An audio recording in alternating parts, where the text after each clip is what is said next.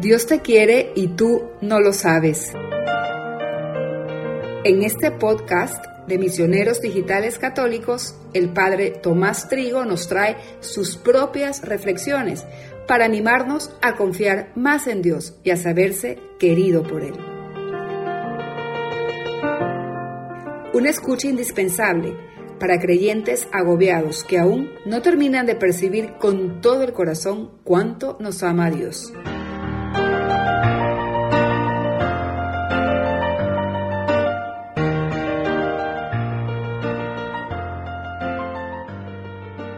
Cada uno es un hijo único para Dios.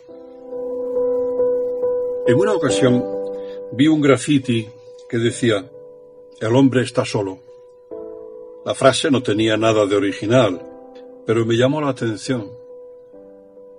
Traté de imaginarme a la persona que lo había escrito y me entraron ganas de completar la frase. El hombre está solo porque no sabe que es hijo de Dios.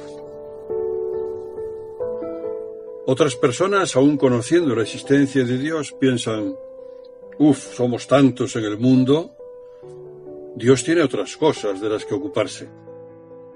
No creo que se vaya a preocupar de mis pequeños problemas. De hecho, todo sucede como si Dios estuviese en un mundo y yo en otro. Será grande su poder, pero no lo veo actuar. Lo que veo es que tengo que trabajar, solucionar mis problemas y aguantar si viene una desgracia. Sin embargo, a pesar de las apariencias, cada uno puede decir con toda verdad estas palabras. Dios se preocupa de mí como si solo yo existiera en el mundo. Dios solo sabe contar hasta uno, dijo André Frossard. Para Dios no hay masas.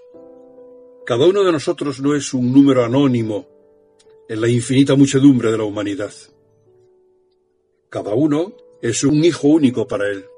Dios no tiene otra cosa que hacer que pensar, cuidar y amar a cada uno de sus hijos. Es lo que expresa Santa Teresa del Niño Jesús de modo muy sencillo en estas palabras. El sol ilumina al mismo tiempo a los cedros y a cada florecilla, como si estuviera sola en la tierra. Nuestro Señor se interesa también por cada alma en particular, como si no existieran otras iguales. Bien sabes, le dice Jesús a Gabriel Bosí, que cada alma es para mí como si fuera la única en la tierra.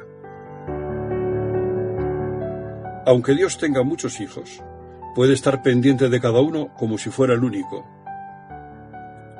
Lo más importante para Él eres tú. Y se preocupa de tus problemas más insignificantes. ¿O es que tiene una inteligencia limitada y un corazón pequeño?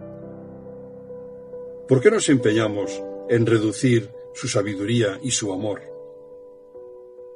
Aunque nos contemos por miles de millones los habitantes del mundo, nadie es olvidado por Dios ni un solo instante.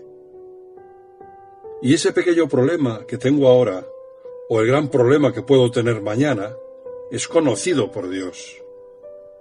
Y Él sabe muy bien cómo ayudarme podemos considerar como dirigidas a nosotros estas palabras que le dijo a Santa Catalina de Siena. Hija, olvídate de ti y piensa en mí, que yo pensaré continuamente en ti. O estas otras que escuchó Gabriel Bosí, no pierdas el tiempo pensando en ti. ¿No estoy yo aquí para cuidar de ti?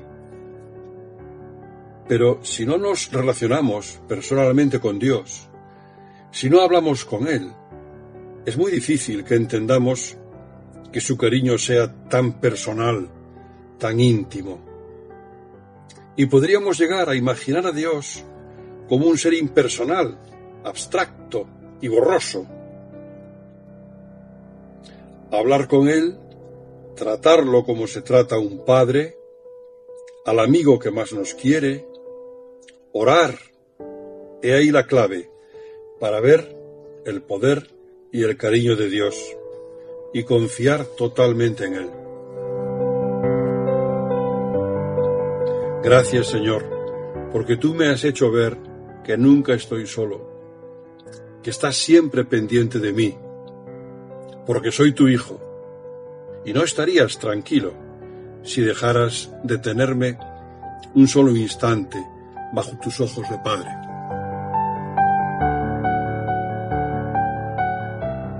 Dios te quiere y tú no lo sabes. Reflexiones del Padre Tomás Trigo a través del podcast de Misioneros Digitales Católicos.